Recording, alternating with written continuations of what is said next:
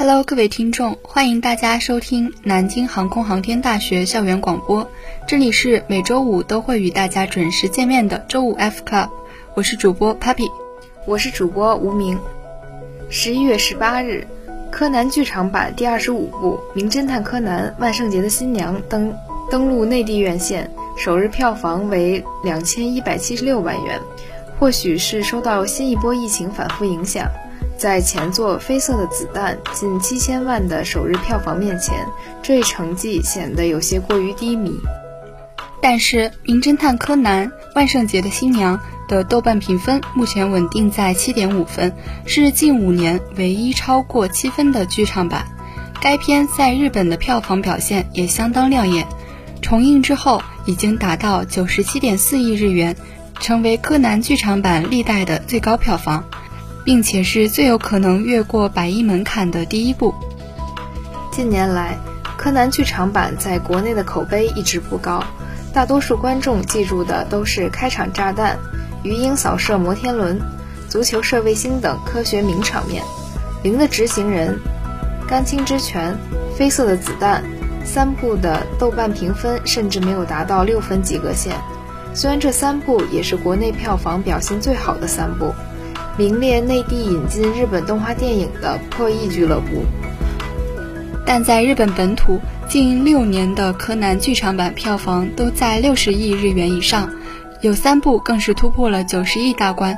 国内豆瓣评分仅有五点七的《宁的执行人》，上映时能稳稳压过豆瓣八点七分的《头号玩家》和八点一分的《复仇者联盟三》。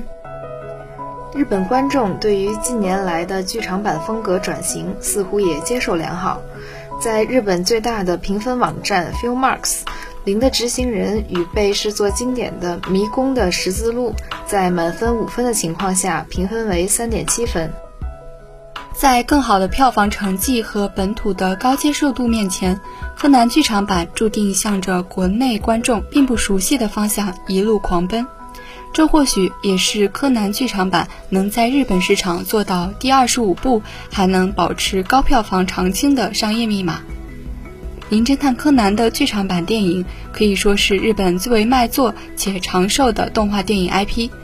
从1997年《即使引爆摩天楼》开始，已经以几乎每年一部的出产频率推出了共二十五部剧场版电影。虽然有对抗黑衣组织这条清晰的主线，但《名侦探柯南》整体仍然是一个个案件串起的单元剧模式，所以一个案件的嫌疑人介绍、推理过程和揭露真凶的结果，很难精确地压缩进不到半小时的动画内容之中。十一月十八日，柯南剧场版第二十五部《名侦探柯南：万圣节的新娘》登陆内地院线。首日票房为两千一百七十六万元，或许是受到新一波疫情反复影响，在前作《绯色的子弹》近七千万的首日票房面前，这一成绩显得有些过于低迷。而剧场版的体量足够完成更宏大的场面和更精妙的推理轨迹铺陈，让原本的剧情更接近一部推理题材类型片。同时，这种破案单元剧的形式。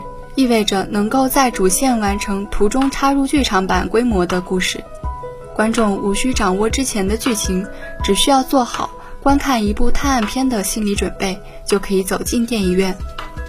柯南的原著粉也可以在剧场版中获得更多情报。第三部剧场版《世纪末的魔术师》中，怪盗基德识破了柯南就是工藤新一的身份，而在之后的漫画连载中沿用了这一设定。二零一四年的异次元的狙击手中，也通过充实帽恢复原本声线，早于漫画连载揭露了赤井秀一假死的真相。一九九六年播出的《名侦探柯南》TV 版动画已经走过了近二十六年时光，《名侦探柯南》幸运地赶上了 EVA 引发的日本动画业界的第三次革命，在日本动画黄金年代的末期，吸引到了大量的观众。据科研所统计，《名侦探柯南》动画中所有收视率突破百分之二十的集数，均来自动画播出的前十年，一九九六到二零零五年。包括观众至今仍津津乐道的 TV 特别片，与黑衣组织正面对决、满月之夜的双重谜案和震动的警视厅一千两百万人质。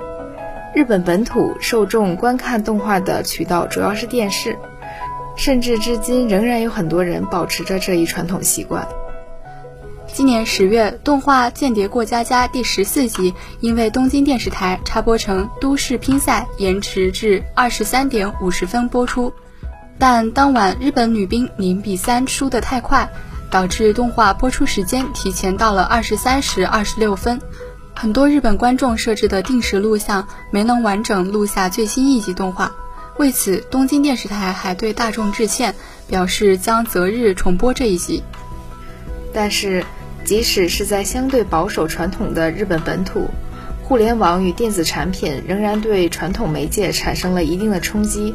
二零零五年之后，《名侦探柯南》TV 版动画的平均收视再也没有超过百分之十。随着作品篇幅的拉长，TV 动画的内容质量也有所下滑。作为漫改动画，漫画作者很难追上周更的动画进度，自然会由制作组的原创剧情补上。但《名侦探柯南》TV 动画的原创内容质量良莠不齐，久而久之的也影响了 TV 动画的口碑。对比超过千集的 TV 动画，自然是能够将故事浓缩在两个小时以内的剧场版更加没有负担。每部剧场版在开头都会重新梳理人物关系，足够让没有追上最新进度的观众有大概的认知。甚至可能因为对剧场版出场的新人物感兴趣，重新捡起 TV 版动画。总之，在多种因素的作用下，《名侦探柯南》整个 IP 的重心逐渐向剧场版电影倾斜，剧场版可能会变得越来越不可选，而票房成绩也会在商业化规律下变得越来越科学。欢迎继续收听周五 F Club，我是主播波波，我是主播笨笨。每到星期四。社交媒体上就会冒出很多离奇的故事，从不提起同事的朋友，开始在群聊里讲自己的女同事竟然是童养媳，只发吃喝玩乐的朋友，在朋友圈写朋友的朋友被家暴的故事，看得人不禁揪心，这是怎么回事？后来呢？然而，如果你耐心看到最后，就会发现所有的故事都有同样的结尾：V 我五十，微信转我五十元。吃肯德基疯狂星期四，明天告诉你后续。原来这些离奇的故事都是网友们为了玩疯狂星期四的梗编出来的。只是在这样的氛围下，这个梗早已和肯德基没什么关系了，而是变成了一种狂欢式的流行文化。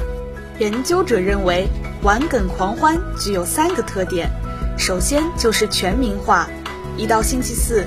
疯狂星期四梗也许会迟到，但绝不会缺席。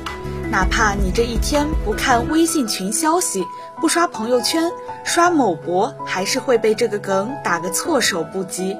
原本正经的科普博主发了一条科普冷知识的博文，没想到结尾神转折，V 我五十。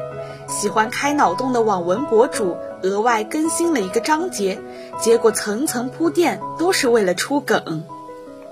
这些创作会被许多人转发，或者截图发到其他平台，看到的人再转发、再截图，这样让一个梗快速复制、流动、扩散，也就显示出了玩梗狂欢的第二个特点——病毒式传播。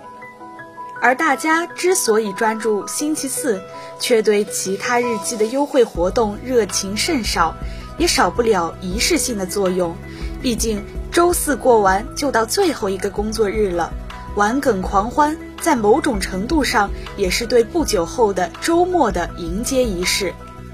人们为什么这么喜欢玩梗，甚至完成了狂欢呢？梗本身好玩，的确是重要原因之一。看到离奇的故事结尾竟然是广告，大家感到无语的同时，又难免觉得好笑。这就是因为产生了预期违背。根据认知失协理论，这种违背预期、不和谐的状态，可以让人从持续的理性活动中短暂松弛一下，从而产生放松、好笑的效果。这一招也是相声、脱口秀等的惯用技巧。玩梗的人同时还能管理自己在网上的形象，在网上没人知道你是一条狗，网络上我们的形象完全是由我们自己的行为塑造的，有意识地呈现自己的某个方面，来给别人留下某种特定的印象，这就是印象管理。我们总觉得玩梗是年轻人才做的事情。如果想给自己塑造一个年轻、有网感、赶得上潮流的形象，那参与玩梗狂欢就能达到目的了。通过印象管理，玩梗人塑造了一个身份，而很多同样身份的人彼此看到后，就会形成一个有共同喜好的内群体。出于对自己对内群体的认同感，玩梗人会进一步创作来强化自己的玩梗人身份。身份认同感和玩梗相互促进，不断让老梗变出新花样。可是好玩的笑话那么多，为什么多数梗流行一阵就被抛弃了，而 V 我五十就永不过时呢？也许是因为它和钱有关。搞钱是年轻人群体中永不过时的话题，也是永不过时的压力难题。大家发 V 我五十。这种伸手要钱的梗时，并不是真的为了要钱，而是表达对搞钱难这一现实压力的温和反抗。然而，并不是所有的人都喜欢这个梗。既然有喜欢一起玩梗的内群体，就自然有对梗无感的外群体。比如，有人在离奇的故事下评论，真情实感想帮故事里的人，结果最后是个段子，很浪费感情。也有人表达不理解，这梗有这么好玩吗？怎么铺天盖地的都看烦了？这就是过度玩梗导致的情感撕裂了。而对玩梗的人们来说，玩梗带来的影响也不只有积极的。如果太喜欢玩梗，平时总用梗的语言来表达自己的感受，那长期下来可能就会影响自己的情绪觉察能力。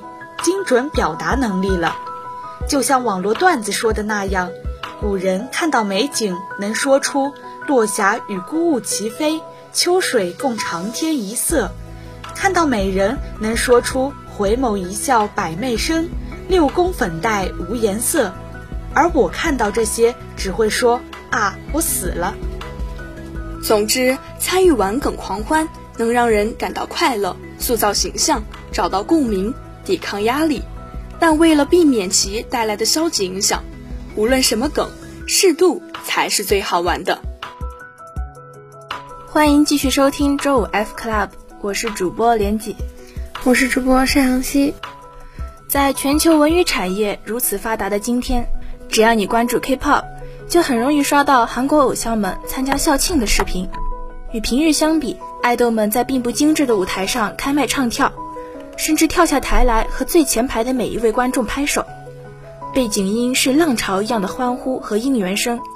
文娱成为韩国的支柱性输出产业，在本土自然早已风靡大街小巷。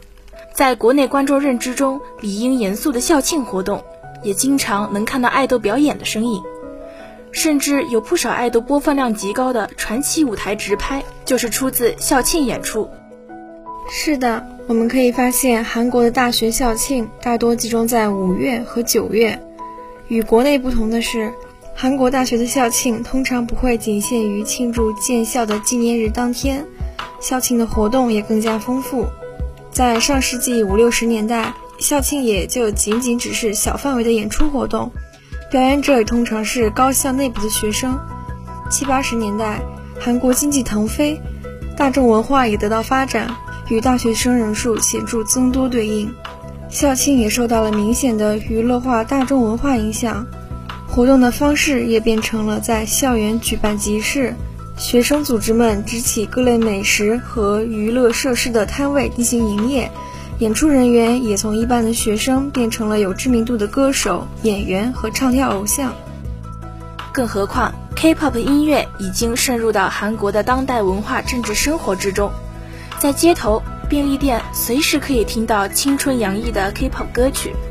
二零一六年梨花女子大学事件中，毕业学姐们为了声援和保护校方与校方保安对峙的学妹，齐聚梨花女子大学，举着“姐姐来了”的条幅和荧光棒，高唱着少女时代的出道曲《再次重逢的世界》。在2019年堕胎罪废除之后，走上街头庆祝的韩国民众齐声唱着的也是这一首歌，也反映了 K-pop 文化深入当代韩国社会文化和政治生活当中。在韩国文娱产业向内发展、向外输出的文化背景下，偶像歌手的校庆演出就成为了社会氛围下合理的选择。而国内并没有相同的传统与大众娱乐氛围。去年清华一百一十周年校庆，有在校学生穿流苏短裙跳爵士舞庆祝，就直接发酵成了全网热议的争议事件。这与两国文化基调相关。